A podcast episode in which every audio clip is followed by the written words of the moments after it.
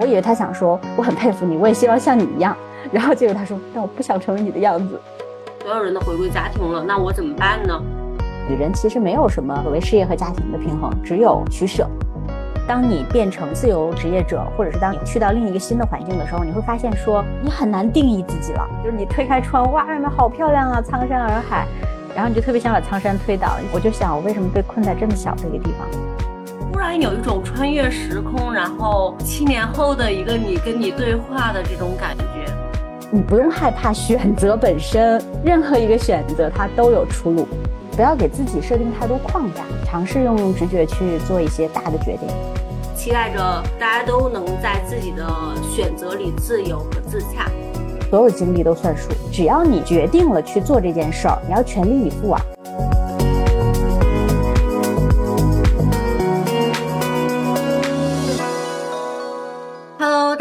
欢迎来到新一期的艺人公司。录制这期节目当天，我非常非常开心。一方面，今天采访的嘉宾是我关于四十岁的理想生活想象的最好的样本；然后另一个就是我终于结束了长途旅行，短暂的回到了我东北的家里。所以今天的状态非常松弛，我没有准备太多，但是希望在这种嗯流动中能让大家感受到真实和力量。嗯。那艺人公司的第一期节目，基本都是采访呃嘉宾们，他们是如何成长为他们的。我们了解一下他们的成长故事背后的那些价值观和关键选择。我觉得这些东西对于一个人做未来选择是非常重要的。那我个人出于对他们过去的好奇啊，做了这样一期节目。那基本第二期会聊聊他们对艺人公司业务的角色、观点、看法和趋势啊。所以每位嘉宾差不多有两期左右节目。好的，那话不多说，我们马上邀请一下今天的嘉宾来跟大家打个招呼哈。邀请依兰老师。大家好，大家好，我是依兰，也是东东的这个叫什么没有见过面的老朋友啊，但是我们在这个视频里面经常见啊。我我补充一下，我认识依兰老师，真的这样一看好久了。我们除了没有线下见过面，嗯，因为最早期是有一年去大理，然后临安认识依兰老师，啊，然后聊得很开心。不久之后，我们就一起合作了一个线上采访课，然后从线上采访课的第一期到现在五期，我们都一直在跟。所以依兰老师的直播课，然后包括这个。用户的服务我们都链接很多次，所以一方面，依兰老师是我采访课的老师，然后以及工作上的合作伙伴。那另一方面，就像我开头说的，我觉得我三十三岁之后，嗯，一方面在寻找艺人公司这种新的商业模式，另一方面也不断的在寻找人生样本。我想知道我三十五岁、四十岁之后到底想成为什么样样子。那我觉得。探索了这么久，好几年了，我觉得依兰老师是我目前接触到的最好的样本，所以我非常非常想把依兰老师介绍给大家。啊，这是这一期节节目的一个初心吧，嗯，然后依兰老师的背景也非常非常有意思，刚才他一下就略过了哈，他是将近十年的媒体人的身份，然后后面去了大理，然后又做了大理好在这个品牌，依兰老师跟我们更新一下你最新的身份标签吧，对。呃，刚刚没有做这个自我介绍哈，我就觉得越到年纪大了，这个自我介绍越难啊。因为我今年 让我想想，我今年几岁？二零二三年了，我马上四十二岁啊，马上四十二岁。就是其实我的工作经历跟很多像我这个年纪的八零后啊，就是其实还蛮像的。就是这个，嗯，到一线的城市上学，像我那个时候是二零零零年到的北京啊，可能很多。听众小朋友那个时候还在上小学之类，对，然后在那儿上学，然后就顺理成章的工作，呃，做过媒体行业，然后做过公关公司，然后后面做制作人，在北京待了十六年，十六年。所以当我离开北京的时候，我是三十五岁，就可能跟东东现在差不多的年纪，呃，但那个时候我们还没有流行叫什么三十五岁什么什么危机之类的啊，没有这个提法，只是身边的人都很不理解，说，哎，你怎么？事业蒸蒸日上的时候，就这个果断撤退了哈。那个时候就很多人很不理解的。然后到了我四十二岁，我又做了一个决定。然后现在也是很多人仍然不理解啊，就是因为我在三十五岁到今年差不多这个七年吧，然后我是在大理度过的。然后今年的春天，我们又做了一个新的决定，就是带着孩子，然后来到了这个泰国的清迈啊，然后在这边带着孩子读书，可能又要开启我人生一个新的阶段。刚才东东说到这个四十岁的人生样本哈，我从来没有想过会当一个所谓的样本，但是我记得东东在之前第一次跟我说到这句话的时候，我其实我心里还是蛮开心的。为什么这样说呢？因为我原来从来没有意识到这个问题。我我一直觉得我是一个啊不太主流的人，因为做了好多不太主流的选择。但是我特别清楚的记得，就是当我三十五岁从北京这个职场离开的时候，在我离开之前呢，有我记得有一次，我的一个下属，一个很好的小同事，他要离职。嗯，那当然我要先劝阻了，对吧？然后我就聊聊聊，然后因为我跟我的这些下属的小伙伴其实关系都非常好啊，他们都管我叫姐姐的啊。然后这个姑娘就跟我说，她说：“依兰姐，你知道吗？我特别佩服你啊，我真的觉得你工作特别努力，然后做事也非常认真。但是呢，我不想成为你的样子。三十五岁的时候，他说我我不想成为你的样子，就是我觉得可能那个时候给人的感觉就是。”很高压，很辛苦，然后我估计啊，我当时的整体的状态也不是特别好，所以说当时他说了这个话，我真的无言以对，我真的无言以对。然后我还是蛮尊重他的选择的。七年之后，然后我会听另外一个姑娘，其实可能你也跟他的年纪差不多，然后说哦，我我很希望能活成你的样子，你知道那个时候心里就是还是蛮受震撼的。那我知道说，可能我现在呈现的那个状态跟呃七年前的我还是。挺不一样的，但至于说这个转变是怎么发生的，我觉得一会儿大家可以再聊一聊哈。嗯嗯嗯，我我在这儿必须说，因为依兰老师可能能看到我，就是我不知道为什么刚才哪一句话，我我的眼泪就一下出来了，就是忽然有一种穿越时空，然后七年后的一个你跟你对话的这种感觉。嗯，因为今年正好三十三岁，前段时间在聊。就是我无法想象我未来的生活到底是什么样子的，然后甚至在一定程度上，嗯，还挺想进入新的人生阶段的。所以刚刚一兰老师这样介绍他自己，然后又又正好一个七年这样一个时间，哇，就忽然心灵震撼了一小下，然后就哎莫名其妙想哭，对。所以今天可能虽然是艺人公司的这样一个个播客，但是可能会更情感流动一点点吧。嗯，啊，也希望我们的这场流动，嗯，也给大家带来新的阶段。那我我想问一下依兰老师，其实我不认识三十五岁之前的你，对，那能给我和我们今天的听众来介绍一下那个小女孩说不想成为的样子，大概是怎么样的一个节奏，怎么样的一个选择吗？就是我我最近经常想哈，就是可能人就是这样，他是一个这种动态的一个状态，就是比如说，可能有一段时间你会觉得你自己特别笃定。知道你是谁，你在做什么啊？然后呃，你未来规划什么样子？然后过了一一段时间，你又发现说，哎，好像我又迷茫了啊，我又不太知道我现在是谁，我该继继续往哪儿走？呃，我觉得这个就本身就是波动存在的。所以说，我觉得刚才也挺妙的哈，就是我在回看我七年前的样子，然后东东可能恰恰就是类似我七年前那个年纪和状态。但是他一定是迷茫的，因为不知道未来会发生什么，或者是七年后、十年后他会是一个什么生活状态。那我在想，我当时是不是知道我若干年后会是什么样呢？我可以跟大家说哈，十年前我刚好东东这年纪哈，如果你跟我说你未来会有两个孩子，然后你会 生活在异国他乡，然后你会自己去创业，没有一个稳定的所谓铁饭碗哈，工作和收入，我觉得我心里想你。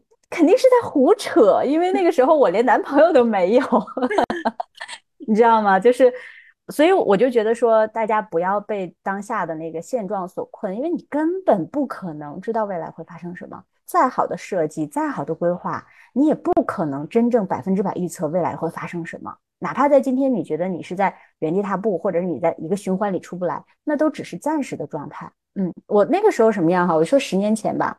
我儿子今年九岁啊，十年前，因为我是一个闪婚闪育的人，所以十年前的今天，我还是个单身。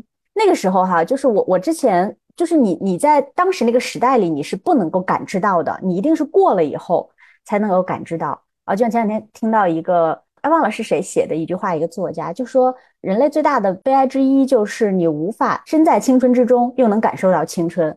我觉得这个不仅仅是青春，就是你在任何一个时段，其实都是这样的。所以我现在回想那个时候的生活，就觉得很顺理成章，因为那个时候是二零一零年前后吧，算是哈。那个时候是整个社会极其的蓬勃发展，很繁荣，然后所有的人都是疯狂的在往前跑，而且那种跑不是让你觉得好像很辛苦啊、很烦，是觉得兴致勃勃，因为所有人都在往前跑。我记得我大大概前十年的工作里面，虽然换过两次工作哈，做过三份工作，但是我没有休过年假，然后我中间是没有断档的，不像今今天 大家经常就来个间隔年，没有时间间隔，你马上下一份工作就等着你。然后我们当时的生活，尤其是我吧，我蛮工作狂的，就是工作狂到什么程度，几乎天天就是早八晚十二。对，因为我们当时做做制作人啊，去管理项目啊，他不会是那种就是一年到头，他可能这个项目来了，你就会疯狂的忙，然后项目过去了，可能有一段时间就会这个松弛一点，但整体来说是一个非常高速的状态。然后我就记得我当时最大的消遣就是，比如说，哎，中间刚好有某一个周末，我突然有一天没事情做，那这一天我可能就特别漫无目的的，比如在三里屯儿晃一天啊，找东西吃啊，看个电影啊，自己逛逛街呀。这个就是很典型的一天，甚至有的时候，因为那个时候我们公司在这个国贸附近嘛，然后那个地方真的是二十四 小时不夜城，对吧？永远有人比你回家的晚，有人永远有人比你起得早。然后我经常就是半夜从公司出来，我就想说，我还是不用回家了吧？我要不要在旁边找一个酒店睡一下？因为马上又要上班了，就经常会有这种状态。然后因为那个时候我也临近三十岁，然后我身边好多朋友也开始结婚生子了。你也不可能天天找他玩儿，因为更早一点，比如说二十几岁、二十七八岁的时候，可能我们经常那时候就在五道营儿，是吧？然后在这 个工体，然后经常就跟好多朋友在那儿，整个那条街都是我们的感觉。你可以端着一杯啤酒从这个店到那个店啊，就很舒服。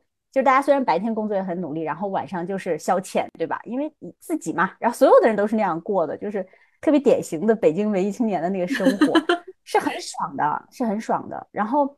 但是我就记得，突然有一天在那个地铁上，然后我忽然觉得好寂寞呀！我记得我当时还啃着一个面包，然后突然觉得好寂寞呀，就是怎么会这么孤独啊？那种感觉啊，就忽然涌上心头，之前从来没有过，然后忽然就有一天就会那种感觉涌上心头。然后呃，最近特别好玩，最近我之前那些同事经常给我发那个，我们我们就会会翻这个网盘呐，然后以前老的这个硬盘，因为那个网盘不是会经常跳出来什么。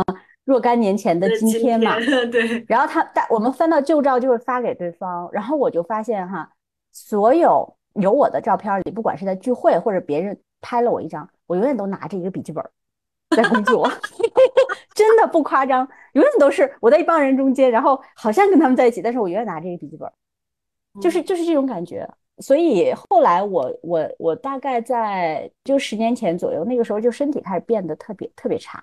因为我的同事当时都也也知道的，就是我会开始频繁的会去医院，就很奇怪，其实都是亚健康。你去医院，其实你也检查不出来什么。就北京所有最好的医院、最好的门诊，我都去过，中医的、西医的。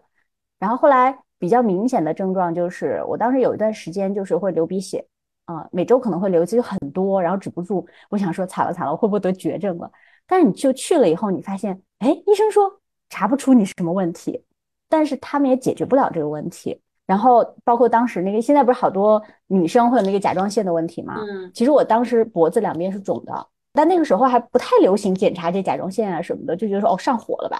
那现在完全没有问题了，就那个时候身体已经开始频繁的报警，但是你不觉得有什么，因为所有人还在向前奔跑。所以我相信，嗯，那个时候可能你就是再厚的粉底，再精致的这个妆容，你也掩盖不住那种疲惫吧。嗯，所以当时我的那个小同事，我觉得他们还是挺挺明智的，就他们比我们那一代要明智很多，他才会说出那种话，就是他不想成为我。啊，我以为他想说我很佩服你，我也希望像你一样，然后结果他说嗯，但我不想成为你的样子，你知道那一刻我真的忽然好像就感知到了什么，嗯，那个就是十年前的我，哇，就是因为。哎呀，我今天绝对是不是一个非常称职的主播，因为一直在流眼泪，就是觉得，就是有一种说一句很玄妙的话，我此刻就有一种宇宙爱我的感觉，就是哦，就是依兰老师我们这样对话，然后呃，穿越了 七年，穿越了十年，然后一个未来的你跟现在你对话的感觉，然后可能。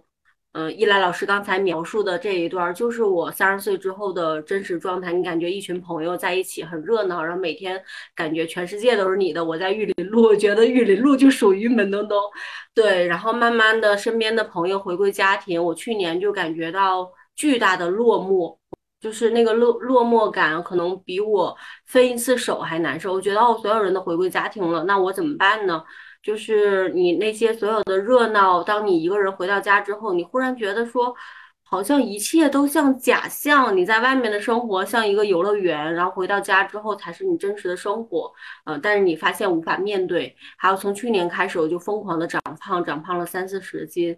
我也不知道人生到底在发生什么，但是因为身边的人都是在创业，在往前走。我在我身边的这群朋友当中，属于不思进取的、没有成绩的人，对，所以，嗯，你不存在比较，但是你也会觉得说我不能停下来，嗯，然后后面回到东北之后，哎，我发现我的生活发生了巨大的这种，怎么说？我我可能比如说我在小城市的朋友，他们早早进入到婚姻生活，然后他们也没有我这么多的欲望。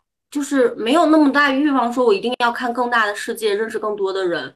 就是有老公有孩子，就好像挺好。我也觉得他们这样挺好，但是你就让我过，我受不了。但是他们又觉得说，你看你三十多岁了，你没什么存款，然后你也没买房，没买车，然后你还单身，就是。哎，我也会觉得说，这个命运的齿轮转啊转，我终于转回了二十二十岁啥也没有的时候。对，所以刚才一来老师讲那段话的时候，我会想到，哦，此刻我的人生是这样的。对。然后可能身边很多朋友，呃，虽然不至于我这种境地吧，但是可能在三十岁也会陷入巨大迷茫。他跟我二十岁想象的三十岁一点儿也不一样。三十岁你会觉得你啥都有了，然后你回头发现啥也没有。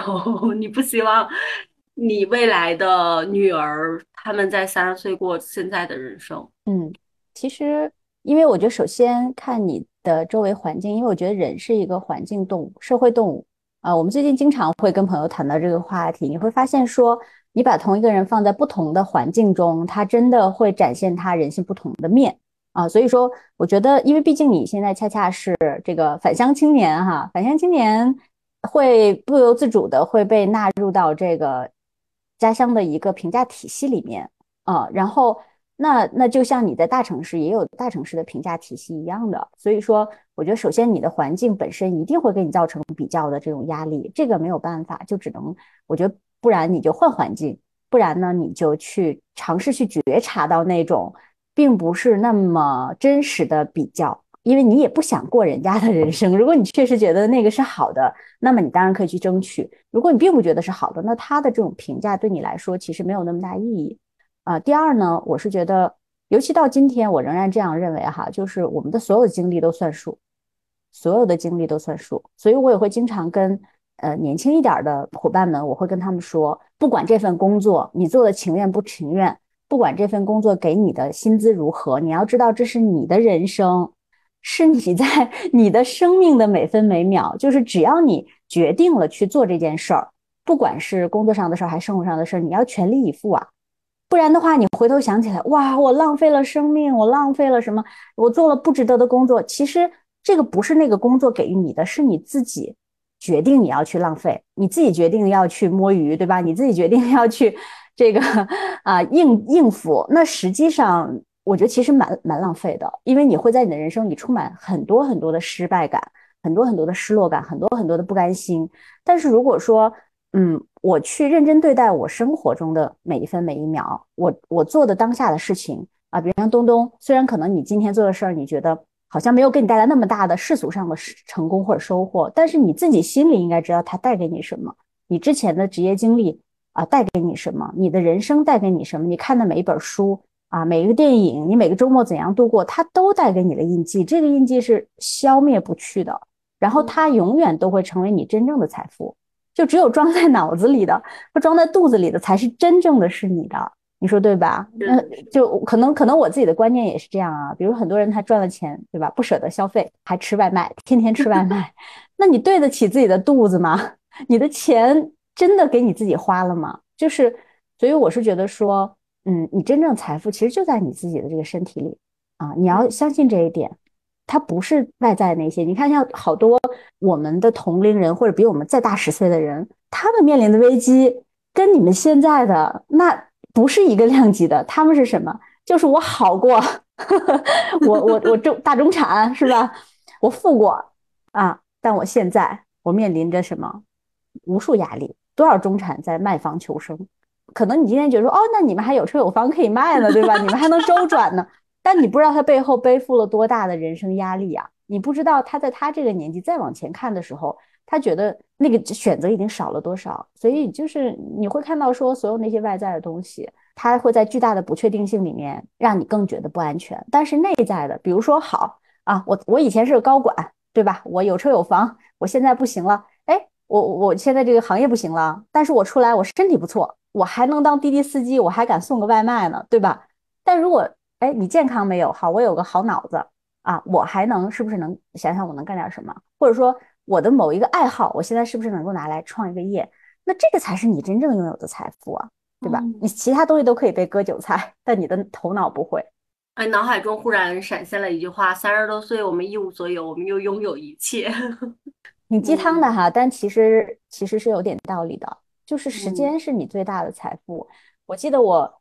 也是若干年前啊，就是说过一段特别鸡汤的话，但我今天想想还挺对的。就是那个时候，我记得我们公司有一个司机大哥，比我们大个三四岁吧，当时也三十三十来岁。他是一个转业军人，开车开的相当好。然后当时也是刚结婚，好像刚有孩子。然后他就有就有时候会跟我们聊天，他觉得很很很落寞。他说：“你看我的同龄人有这有那，我什么都没有，等等等等。”然后我就其实我当时是为了安慰那个大哥，但是我就跟他说：“我说你看啊，这个。”二十几岁的时候，可能比这个谁谁的女朋友长得漂亮，是吧？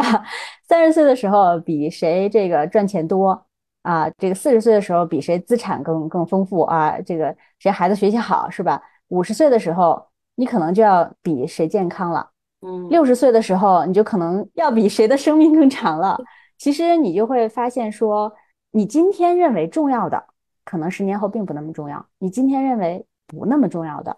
可能到时候会变得特别重要，所以如果你一直陷入到跟同龄人的这种比较中，其实就我觉得是掉入了一个很大的陷阱啊，那是没有边际的。但是你要看到你真正拥有的东西，那个才是财富嘛，你不拥有的不是你的，对吧？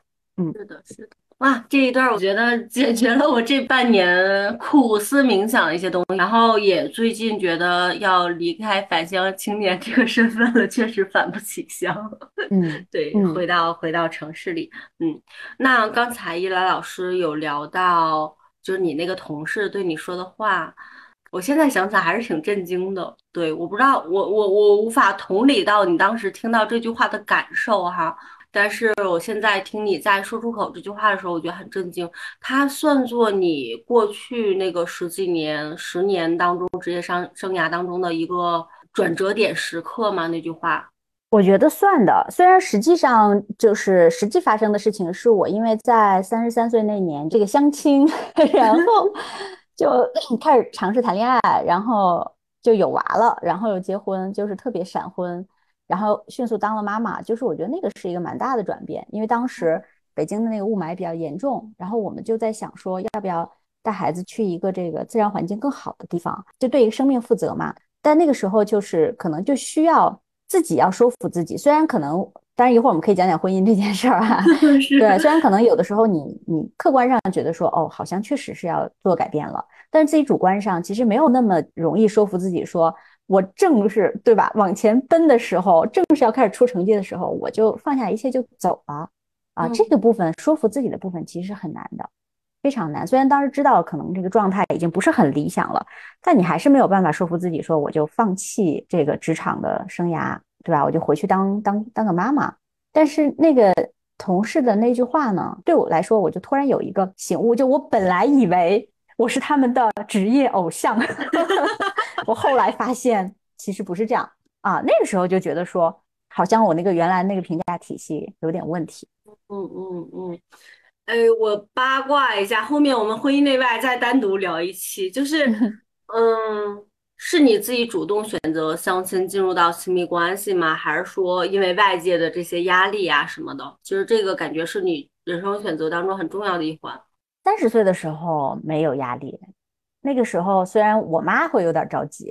但是我自己完全不着急，因为那个，尤其是我们从事的行业啊，就这种文化行业呀，大龄一点的单身姑娘太多了，我们有太多可以玩的东西了，太多让人开心的事儿了，我干嘛非得 结婚呢？对吧？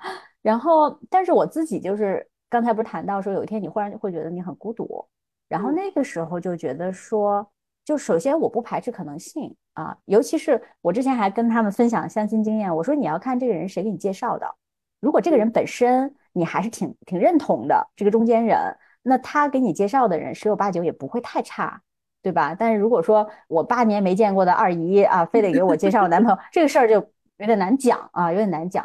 但当时因为我首先我觉得我还是挺想生小孩的，就突然有一天觉得当妈妈挺好的，那个是就叫生殖冲动，对吧？就是突然会有那个啊，就觉得说。好像应该给孩子找个爸爸，举手举手。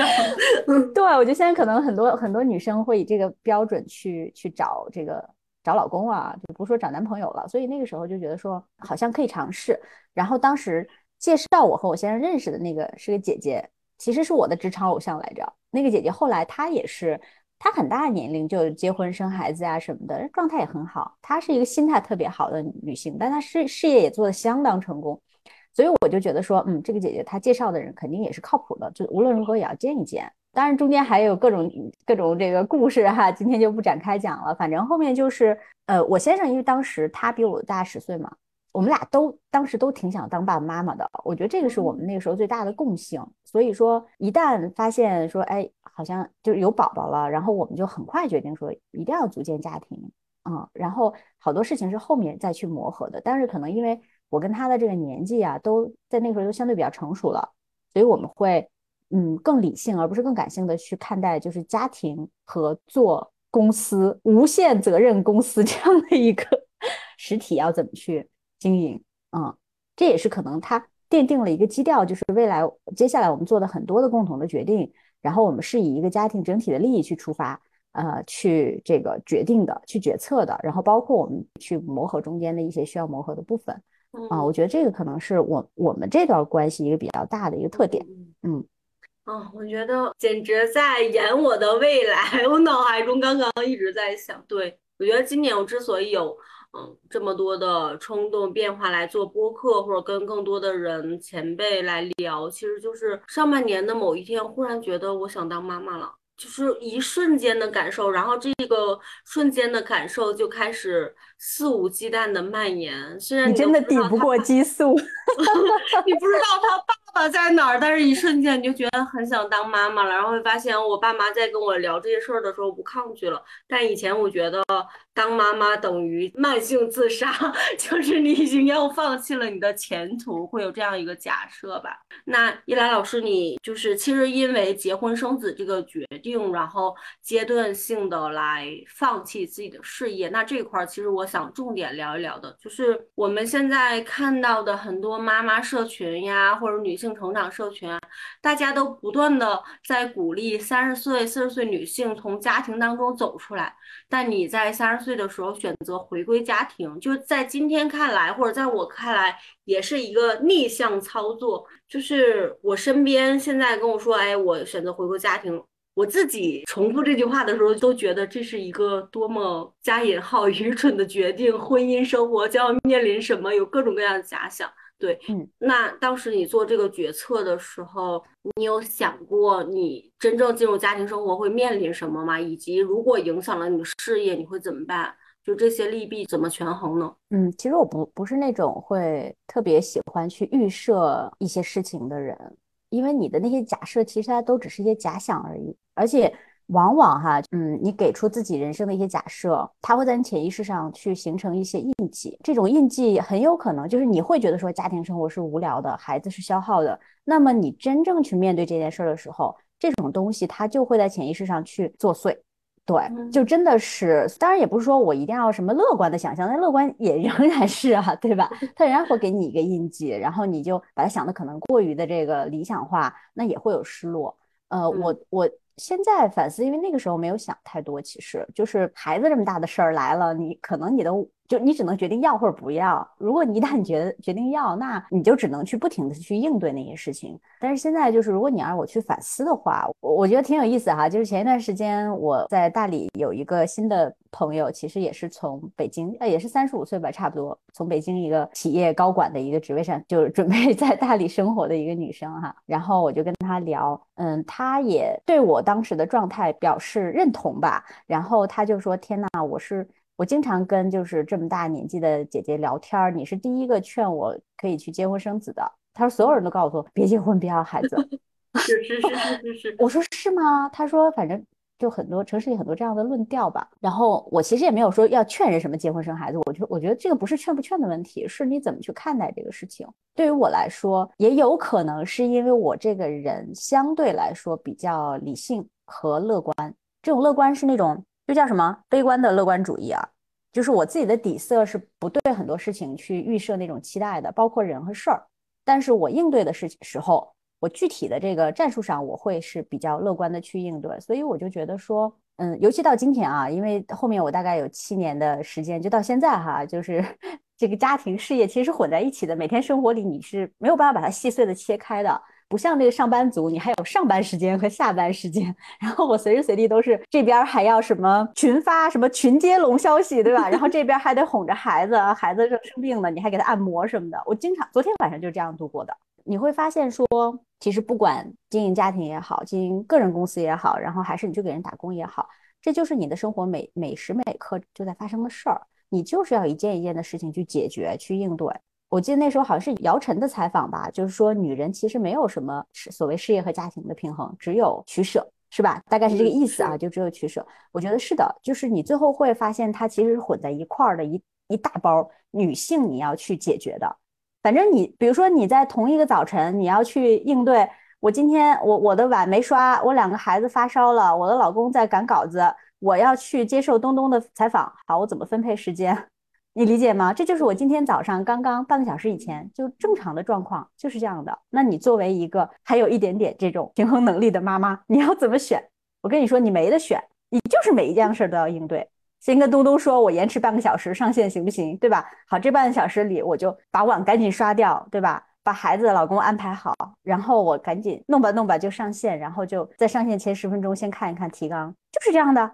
但是你要去区分说啊，我是不是为了工作牺牲了家庭，或者是不是为了为了 工作不管孩子，或者说我是不是为了家庭牺牲了工作？你其实没有办法这样说的，这就是你的生活，你就是要应对。嗯，我前段时间去一个创业者嗯家里，然后嗯，这个创业者是男性，嗯，就是在世俗意义上已经取得非常大的成功，然后创业几年，就是公司也。将近上市拿了很多钱，然后他现在退出了，现在在用艺人公司的形式在做事情，我们也在合作。然后我就跟他老婆聊，因为他老婆现在是全职妈妈的一个状态，我就会经常问他，我说你这样人生 遗不遗憾啊？然后后不后悔啊？难不难呀？幸不幸福啊？我就天天追着他问。然后后面他有一个答案让我印象还挺深刻，他说为什么古人说天行健，君子自强不息，然后说女性要厚德载。载物，就那一刻我就觉得，以前如果从悲观的角度来讲，女说女人怎么这么麻烦呀？我又要搞事业，对吧？我要搞容貌、搞身材，然后搞家庭、搞老公、搞孩子，搞这么多事情，我觉得好累。那那天他说了之后，我忽然如果说从一个积极的视角聊，我觉得哦，女性好幸运，有这样多的机会去修行自己的生命。嗯，就是可能有些女生听到这儿会很强烈的反对。我都能够有猜想，因为这一段时间这个女性话题也蛮蛮这个火的哈，嗯，但实际上我是觉得这个有一定的道理，就是首先我认为只有选择，只是你的选择，你可以选择结婚不结婚，你可以选择要这样的生活还是不要，这只是一个选择。但是当你做了这个选择，你需要为自己的选择负责，这个是是成年人必须要去经历的功课，对吧？啊，我觉得而且没有。容易的选择，你会发现，对吧？那那到了五六十岁的时候，单身有单身需要克服的东西，丁克有丁克需要克服的东西，已婚已育的人有自己需要克服的东西。我觉得这个是没有差的，没什么差别，没有说哪个比哪个更容易之类的，无非是你的任务不同，你的选择不同。然后另外就是，经常以前我觉得大家经常爱谈这话题，说你下辈子想当男生还是女生啊？要是我，我就绝对还要当女生，太多东西可以玩了，对吧？你就是玩化玩化妆品，玩穿搭，对吧？你如果你觉得说我就是女为悦己者容，我就是为了让别人看好看，那是一种心态。但如果你觉得这都是游戏，都是闯关，太多好玩的东西了，而且恰恰因为你这样的一个所谓的这种性别的角色，其实你是有进退的，嗯，你某种程度上，对吧？这个。更广大的这个社会，它的枷锁其实给男性套的是更紧的，所以我是觉得说，其实有进退，然后有更多的选择，这个人生会更好玩儿。反正我是还没有当够女生啊，我觉得 虽然女生确实在身体上面临的伤痛太多了，太多太多了，但是我还是愿意当女生，我愿意去去经历这些，包括孕育生命啊等等都很有意思啊。然后我就记得之前。哎，上次好像有一次直播，有给大家分享过那个电影叫什么来着？我忘记了。就那里面有一个五十岁的一个女企业家，很强的，她当时得了一个什么企业家奖，然后给她颁奖那个小女生正在经历人生的各种迷茫，因为二十出头嘛。然后她就后来这个颁奖仪式结束以后，啊，这个女生当时搞砸了一个事儿，就把那个女企业家的那个奖杯好像给弄坏了，然后还临时找了一个东西找补。她觉得，哎呦。我的人生真是一团糟。然后他后面那个五十岁的企业家就请他去喝酒，然后他就跟这女生说：“他说你知道吗？我现在简直太爽了。就是他说，女人只有你绝经之后，别人才会把你当成一个真正的人啊，像男人，你可以像男人一样去战斗什么什么的。我觉得太好玩了，就是特别好玩。然后，然后他还说，如果要是男性像女性会经历这么多身体上上的伤痛，他一定不会再去主动发动战争。就是人的痛苦已经够多了，我觉得这挺妙的。”挺妙的，你会看到那种某一部分的真实吧？啊，某一部分真实，就是你到底把自己定义为人、女人啊，还是什么职场人，还是什么人？但是我觉得它背后其实无非是选择和心态。嗯嗯，不要给自己设定太多框架。就是女生，如果我唯一说有建议的话，我觉得不要给自己设定太多框架。我一定要怎样，一定不要怎样。嗯，我觉得那个东西可以稍微消减一点。你不如就像顺水漂流的软木塞。就顺势而为，顺流而下，我觉得挺好的。嗯，我其实我盲猜哈，就一兰老师，我们这段话会有一部分女生，嗯，感觉到哎，怎么是这样？我觉得如果一年前我们俩今进行今天的对话，我是非常强烈的抗议任何一个人去建议别人结婚生孩子，就讨论相关的东西，我就觉得影响我们女性独立。我有几年的时间都有这种想法，然后包括。嗯，我看到我的一些很有才华的朋友，呃，因为家庭、孩子因素而回到家庭里面承担那个角，因为只要进入了那个角色，他一定会有一些责任的。那我可能，嗯，就更多的只能片面的看到他承担的那些东西，所以我很长时间都觉得好为他们不公啊。为什么要这样？所以我也给自己设置一个警警线，我就绝对不结婚，绝对不生小孩儿，然后怎么怎么样，有各种各样限制。然后我其实很感谢做婚姻内外的那个节目，就是采访了越多的这种女性之后，大家可能有单身的，有离异的，有再婚的，然后有各种各样性质。我反而更相信亲密关系带给人的力量。嗯。嗯，就很神奇。其实采访很多人都经历过一些糟糕的经历，但我发现大家那个底色都是需要爱。嗯，对，就是怎么讲呢？其实你刚刚说到一个点哈，就是你会看到女性很多的价值在婚姻里面会被消解。我觉得这个是不可否认的，因为你作为女性，首先我们必须要承认一些差异哈，男性跟女性之间的这种生理性的差异和这个社会性的差异，它是客观存在的。就首先我觉得不要抵触它。啊，不要抵触他。那既然你要选择了一个家庭角色，那他这个角色势必是有些家庭是相反的啊，就是男性跟女性的角色是互换的。那在这个家庭中的所谓我们叫女性角色，可能是男性承担的，嗯啊，也有这样的，也是没有问题。所以你会发现它只是一种概念上的定义而已，它就是分工嘛，说白了，对吧？那么其实我是觉得说，尤其是像我不知道是不是也有很多人跟我一样，就是比较好强一点的女生，她希望各个方面都做到自己满意。你先不说你老公满不满意，你想做到自己满意啊？比如说我先生，他从来不会挑剔我做饭好不好，或者是我家务干得好不好，他从来不会说他不会评价，但是我自己会对自己有一个要求，对吧？所以你就会觉得说，哎，我样样都至少要得个八十五分，你是肯定辛苦的，你是肯定辛苦的，但是这个是你自己对自己的要求，你可不可以有的六十分，有的八十分？当然可以了，但这个是你自己的一个取舍和平衡。我当然觉得，就是说你找到的这个人啊，我觉得是要谨慎的，因为很多女生可能她最后走不出某些这个困境，确实找的那个人不对，嗯啊，该换就换，对，这样最终结论。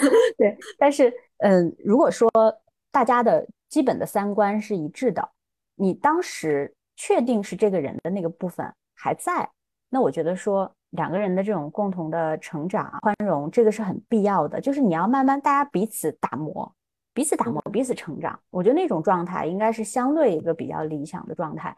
呃，虽然不是说那么容易达到，特别难，特别难，特别难，真的就是把棱角打磨成鹅卵石那个。但你知道那个力量是哪来的呢？是水呀，一天一天呢，很小很细小的力量去打磨的呀。它不是一下子就把你磨圆的。你要知道，它需要经历很长的时间，很多很多细碎的打磨，可能我们才能到达那个点啊。即使在今天，我结婚今年十年啊，马上快十十周年，我们还是在打磨中。但是我特别开心的一点是，我觉得我跟我先生都在成为我们认为的更好的人，嗯就彼此有很大的成全和和这个承担吧。我真的觉得挺感谢他的，然后也比较感谢就是。我们两个都是在各自的个体相对比较成熟的那个阶段，才开始进入这个婚姻的生活。这个我觉得是，反正至少从我这样的人角度来讲，我觉得还是蛮重要的。就是成熟的个体怎么去应对亲密关系这件事儿。然后另外就是刚才讲说到，呃，我觉得很多人他对于婚姻或者是这种亲子关系的这个发言，其实跟他当时的那个状态有关。再理想的两性关系，再理想的亲子关系，你都有一天就特别想拍桌子说离离离，赶紧离，对吧？或者说哎，这孩子不要了，我生不生孩子啊？就是你一定百分之百会有这个时刻，而且会经常有这个时刻。但是你同样的多的，你还有另外那个时刻，就说啊，有孩子真好，哎呀，有老公真好，对吧？就是你肯定也有那个时刻，你不能说我就那个就不说了，我只说 好的或者不好的，它无非是说。你那些好的东西，你那些积累的那个，你的情绪银行那些好的东西，是不是能够抵消那些不好的东西？那如果说你不好东西过于庞大，啊，你那个部分太少了，那你就要去去抉择了，对吧？嗯，我觉得对我来说，我觉得是蛮平衡的，就是这个关系中给到我的滋养和成长和爱和那种特别无私的那种爱，我觉得是我更大的收获，就你的人生会变得更丰满。嗯。嗯，对，我觉得刚才依兰老师这段话，其实就让我想的就是，我们是不是要选择一个更丰满的人生？我觉得这个确实是一个选择题吧。嗯，挺好的。那我继续好奇，就是刚才我们聊到这个选择背后，然后你又到了大理，就是事业女强人回归家庭，它虽然是一个选择，但背后面临那么多东西。就是嗯，你觉得在过去的这种在大理的这生活的七年，嗯，有哪些磨合或者哪些探索是其他人，就是我们今天听播客的这些决定或者考虑回归家庭的女性可以参。考的吗？嗯，就做了哪些动作？嗯，就是回归家庭和去大理，我觉得这是两个决定。然后首先说这个所谓回归家庭，我觉得其实不是说你回去当全职太太就叫回归家庭，而是说家庭在你整个就你每一天的时间表里的比重吧，或者对吧？啊，就是在你整个生活中的一个比重，是不是比之前增加？啊，增加到什么样的程度？那如果他可能超过一个你自己认心里认为的一个比例，可能你就叫回归家庭了。他至少就是会对吧？你在事业之间会有一个让步或者有一个选择。呃，然后另外就是所谓去大理，因为其实我觉得去大理这件事儿对我的影响可能会更大，因为在我搬去大理之前，我已经过了两年的家庭生活了，然后 在北京，对，就是像很普通的这种。一线城市的家庭一样的，对吧？孩子呀，什么保姆呀，然后跟老公什么，大家每天时间怎么分配啊？然后等等七七八八的，就是这些琐事。那也是回归家庭啊。至少我突然从女强人变成了一个妈妈，就这种。我身边好多朋友也极其的惊讶啊。然后，但是去大理的话，我觉得是刚才我们说这个家庭无限责任公司的决定，就是我们怎么样让这个家庭的这种利益最大化。就那个时候最重要的是。我们去怎么看待这个生命啊，一个新的生命的到来，你需要给他提供什么样的环境？这个是我们当时一个大的取舍一个点，所以我们也考量过很多地方，后来选的大理。那个时候还没有什么大理叫什么什么，今天的那些 对，然后只是觉得说环境好啊，环境特别好。然后当时那个因为大理它一直这个人文的积淀啊，多元文化就很好，然后所以我们才选择了这个地方。但实际上我觉得给到我的震撼还是挺大的，而且。嗯，在今天我仍然去又经历了一个新的阶，就同样类似、特别类似的阶段，所以最近也经常做一些反思和对比，因为你会知道说，我们经常谈一个话题哈，就是说，当你变成这个自由职业者，或者是当你回到去到另一个新的环境的时候，你会发现说，你很难定义自己了。你之前那些标签儿啊，首先你得有这个场景去跟人展示你这标签儿吧，之前的这些标签儿，其次是别人得认可这个标签儿吧，对吧？再次是这标签得对你的未来发生影响和作用吧，但是，一旦你跟过去做了一个切割之后，哈，我记得挺清楚，差不多我就是去到大理也就半年左右，当年是五月份去的大理嘛，到了年底，因为年底我又在大理怀了第二个小孩儿哈，但那个时候我发现我在朋友圈基本已经消失了啊，就是第一呢，是我发的内容可能都是那种啊，对闲云野鹤的日子啊什么的，你会觉得说。跟这个城市生活那种主流东西是有断层的，你你会发现你的朋友圈、你的节奏跟跟别人都是不一样的。然后别人都会说：“哎，好羡慕你呀什么的。”然后就就走了。就是他们羡慕归羡慕，但其实背后就说：“好羡慕你啊，但是我不会去的，对吧？”台词一定是这样的。然后，但是你在一个新的一个地方呢，实际上你是 nobody，你就是某某某的妈妈。真的，那个时候就是这样的，所以在当时很长一段时间，我是没有社会角色的。那个时候才是真的一个考验。所以我我之前也在很多这个嗯播客呀，或者是直播里面讲过我那个时候那个心态嘛。尤其当时就生了第二个，第二年我就生了第二个孩子，然后身体又很差，因为那个时候相当于是你把之前积累多年的身体上的情况，再加上生了第二个孩子以后，因为我都是剖腹产哈，就是。加上你身体本身的这个衰落，然后包括那个年纪，因为我生老二的时候已经三十六岁，然后叠加在一起，所以我后面生完老二，几乎后面的一整年，将近两年，是在一个身体极差的一个状态，基本上丧失了一半的工作能力吧，可以这样讲，就是就是你没有办法长时间的去从事一个什么工作，更不用说什么体力工作啊。那个时候有一段时间，我不是。就是也讲过这个故事啊，东东应该听过无数遍了。就是你推开窗，哇，外面好漂亮啊，苍山洱海，然后你就特别想把苍山推倒。你想，我就想，我为什么被困在这么小的一个地方？嗯，你看不到高楼，看不到繁华，你甚至看不到地平线，而且那个山就离你很近很近，就离你 隔着一个湖很近很近。你就想想说，我好像被困在一个地方了。然后你身边就是嗷嗷待哺的孩子，然后没有朋友。没有事业伙伴啊，没有社交，没有事业。那个时候，我觉得对以以为自己是个职业女性的来说，我觉得那个会是一个考验。嗯嗯嗯。那后面其实基本到了大理之后，然后度过了那个时期，其实你就基本属于开始了艺人公司的时代。嗯，对，是一个很无意间的事儿。但是今天还是这样哈，就是我经常也跟大家说，为什么我们做完项目都要复盘？为什么我们都要迭代？为什么我们要对吧？再继续的往前走，你这个复盘和迭代是特别特别重要的。就是一件事情如果正在发生或者刚发生完，我觉得它不一定给你带来你的人生真正的意义。但是当你有真正到了那个点，你可以愿意去回望它的时候，你可以复盘，然后真正在你的这段经历中获得有那种获得感的时候，它可能才真的在你的未来的生活中会留下那种特别有意义的印记。所以我觉得，在今天你去返回去看。当时那些无意的举动，你会知道那个举动背后的力量是什么？嗯嗯，哇，这个确实需要时间的沉淀，然后才知道那个那个答案，好像才慢慢浮出水面。嗯，然后今天最后一个部分，我想花一点点时间聊一聊一来老师现在选择，因为在大理七年之后，他又举家搬迁啊，又又去了泰国。其实我身边数字游民还挺多的，但是还是以。单身或者情侣为主，这种家庭式的搬迁其实还是很少，或者有少部分就是有妈妈带着孩子，为了更好的国际教育环境，然后可能是妈妈带着孩子去一个更适合教育的地方。但是一兰老师就是忽然有一天，然后我们聊天说他决定呃搬到泰国去了，而且全家一起搬，嗯。刚才我们聊到了，其实它属于一个家庭的共同决策哈。但是其实我想在这儿想跟依兰老师聊一聊关于，就我们会想四十岁，大家很多人说不想动了吧，嗯，然后或者所谓的那个社会时钟，大家觉得很多四十岁会稳定啊，或者小孩的一些因素反而流动不了了。但是你们其实在打破这个东西，所以其实我想问问背后的那个。这句话问起来有一点点冒犯，但是是就是你们为什么可以这样？就是这这种模式到底让其他的这种家庭到底可不可以复制？就是想聊一聊这个部分。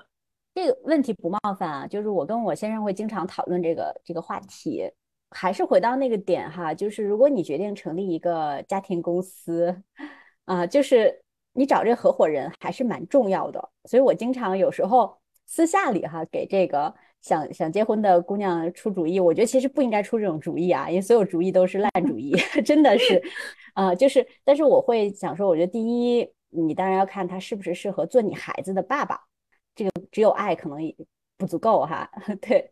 然后第二就是，我觉得两个人最重要的一点就是他的一些基本的三观和底色要真的一致，真的要一致，因为我看到很多的女生，我不会因为说她选择家庭生活而觉得说有什么遗憾，但是你会发现说。呃，当两个人在重大决策上有极大的分歧的时候，那个时候是蛮痛苦的，因为一定有一个人要做巨大的妥协。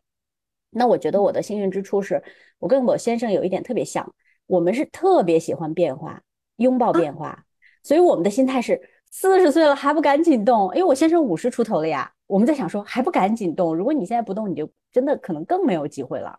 然后我们也经常会说感谢我们家的老大啊，就我儿子，因为他的到来。呃，给我们带来很多的这种变化，那个契机。如果只是两个人在一起，可能成年人的话，可能就不会那么容易做那种那么大的决定。然后像包括这次我们从大理搬到清迈，其实也是因为老大到三年级了嘛。然后这个时候你就要做一个抉择，就这个你们这个未婚人士可能不太懂，但是已婚的人天天都在讨论这个，就是你要给孩子规划一个教育的大致的路线，这个路线也是要符合你们这个家庭的一些基本的三观。那这个时候，你就会发现说，哎，大理这个地方现在满足不了我们的这个在教育上的一些需求，那么我们就只能去想说，哎，我们去做什么选择？然后基于这个家庭整体的财务的条件、未来的规划、孩子的一一个情况，那么我们去选择。所以我们后面就选择了清迈。然后在这儿，因为这种陪读家庭也很多的啊，多少人我不知道，但几万人肯定是有的。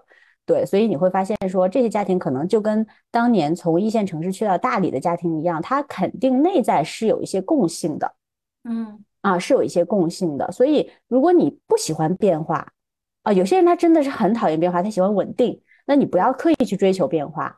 但是像我跟我先生这种都很喜欢迎接新的变化，然后经历更丰富的这种人生的人，那我觉得就不妨去变化，也没有什么可怕的。就是我记得有一次跟东东聊的时候也。也聊到过这个话题，对吧？你不用害怕选择本身，因为任何一个选择它都有出路，都有路。但是你怎么选，这个背后的逻辑你要清楚。这个学会去做决策的能力，我觉得这是一个大课，真的。嗯，哎，有的时候其实就是拍脑袋，因为你自己知道你是谁，对吧？然后你的那个另一半儿，他你发现，哎，他也这么想的，那还不一拍即合？那剩下的事儿。就是完成任务呗，其实就像你去公司要不要接一个活儿一样的，只要我跟我的合作伙伴定了我要接这个活儿，我就好好干呗。嗯，其实嗯，在这儿就是跟依兰老师聊，我觉得是因为依兰老师在拍脑袋那个瞬间的之前做了很多正确的事儿，呃，或者是说我们把任务都完成的还可以，因为你选的时候你不知道它是不是正确的，但是你只要选了。就像我刚才最早我们在说这个你怎么应对日常工作一样，你不要说你选了以后你还消极怠工，那何必呢？你一开始不要选，但是你一旦选了，无论多难啊，无论多辛苦啊，无论要多长时间，你就去好好做，他总会回报你的。哦，所以你这样一说，忽然觉得，嗯，如果我未来有小孩了，我也可以找一个这样的爸爸，然后可以过上这样的生活。忽然觉得，哦，婚姻这场游戏还是可以玩一玩，体验一下。对，补一句啊，就有些人觉得说，你这是不是游戏人生啊？但你要知道，人生它就是个游戏啊，因为你这个进门和出门那个，它那个结果是是已经定了的。你中间 是吧？你金币多点，金币少点，打怪升级到哪关？不重要呀，因为你最后结果都是一样的。是的，是的，对，主要是进门和出门的这个都定好了，这个没有办法改变。嗯，是。那我们最后就是，嗯，请依兰老师给我们一些建议吧。其实我们今天这个过程也聊了很多。那现在很多三十加和我同龄的女孩儿。嗯，他可能基本听这一期节目的都是对对自己有一定的要求，然后想在商业世界或者想在这个个人事业上有所成就，但是他们也需要到了有可能要兼顾家庭的这个年纪。嗯，很多个门东东一样。对，那对这样的一个群体，依兰老师会有哪些建议吗？嗯，我觉得就是顺势而为，嗯，不要去 fighting。我自己的想法是这样的，就是就像刚才说的。那个生殖冲动如果来了，你不要去抵抗它，那种抵抗很辛苦。你不妨去，你不妨去张张张开怀抱去迎接它，看它会怎样，对吧？因为我们女生有很多这个生理的一些变化，你会发现那个东西你就是无法抵抗的。那么它来了，你就去拥抱这个变化，你去尝试看看往前走会怎么样。然后第二就是像刚刚说到的，我们经常会说一句话，就是真的不要说绝对不。因为我我身边就有一个例子，就是我十年前的十多年前的一个同事啊，她是北京独生女，这种就从小到大就受太好的照顾，然后她爸爸对她也特别好，所以她她她的想法就是：第一，我绝不结婚；第二，我绝不给老公做饭啊。然后结果现在，哇塞，做的一手好菜啊，然后跟她先生特别甜蜜，就是她现在说：“哎，我真的被打脸了。”就是。所有那些绝对，我也是。我三十岁以前说，我绝不进厨房，我绝对不做家庭主妇。但你知道，所有的绝对最后都啪啪打脸。对，就我觉得他他可能背后是一种，一是你你会随着成长，你会去呃开始尝试那些你心中那个抵触的那个东西，而且有时候你最恰恰是你最抵触的东西，可能是你最想去接近的那个东西。你会想看看那个你害怕的东西它是什么样啊？所以我觉得就不要给自己设太多限，然后要逐渐在。逐渐在这种大的、客观的、过于理性、过于系统化、过于追求效率的这样的一个大的框架下，你要想办法去找回自己的直觉，尝试用直觉去做一些大的决定。确实，我觉得，嗯，女孩们需要一些真的不一样的声音。这个不一样，可能是她真的这样不一样的走过，且当下也非常自洽。因为我现在。听到太多的声音，就是首先前两天采访零零后，他们就是觉得搞事业啊，嗯，就是搞事业、搞钱、搞男人大面，就是他们干脆不是说不结婚，而是连恋爱、亲密关系都不想进入，嗯，那他们觉得是一个单身时代到来，这个大势所趋哈。但另一层面是，我觉得他们在出生的这个时期开始接触互联网开始。就有了大量的这种声音啊，女性独立的声音，我觉得它是好事儿。但从另一种层面上来说，有一些其实她是想进入婚姻家庭生活的女孩们，缺少了一些关于婚姻家庭的这种选择的正向的声音。我觉得首先啊，真的不要就先区分男男人、女人。首先，我们都是人类啊，人类是有很多共同的东西的，就是无论你对这种爱的渴望。就它是跟你完全的这种所谓这种生动物性不同的东西哈，还是说你对这个社会的责任？我觉得首先我们要还原成具体的人，包括每个个体的人。你太笼统的分成什么男人、女人、某个星座，呃，两两帮两派，我觉得那个都是特别残忍和非常粗糙的。嗯，我们要细腻一点的活着，具体的活着。好的，那我们这一期差不多就到这里了。我觉得这一期是一个非常非常私人的对谈，但是我想把它放在艺人公司这个栏目里，是因为我觉得未来艺人公司它一定是一种趋势啊，就是这种创业的形式，然后所有人都可以用这种新型的组织关系来去构建自己的理想事业。那同时，我觉得我个人偏见觉得会。有更多的女性来参与到艺人公司这种结构当中来。那这是商业的一种选择。那同时，商业之外，我们的生活到底该怎么选择呢？然后会经历哪些东西呢？我觉得一兰老师这场聊天会给。很多个像当下我这个阶段的朋友一些启发吧，然后也欢迎大家留下自己的故事，留下自己的感受，嗯，然后我们期待着更多的男性、女性，大家都能在自己的选择里自由和自洽。嗯那好的，我们这一期播客就到这里了，谢谢大家，谢谢依兰老师，好，谢谢大家，我也很开心跟东东聊到这么有意思的话题，谢谢。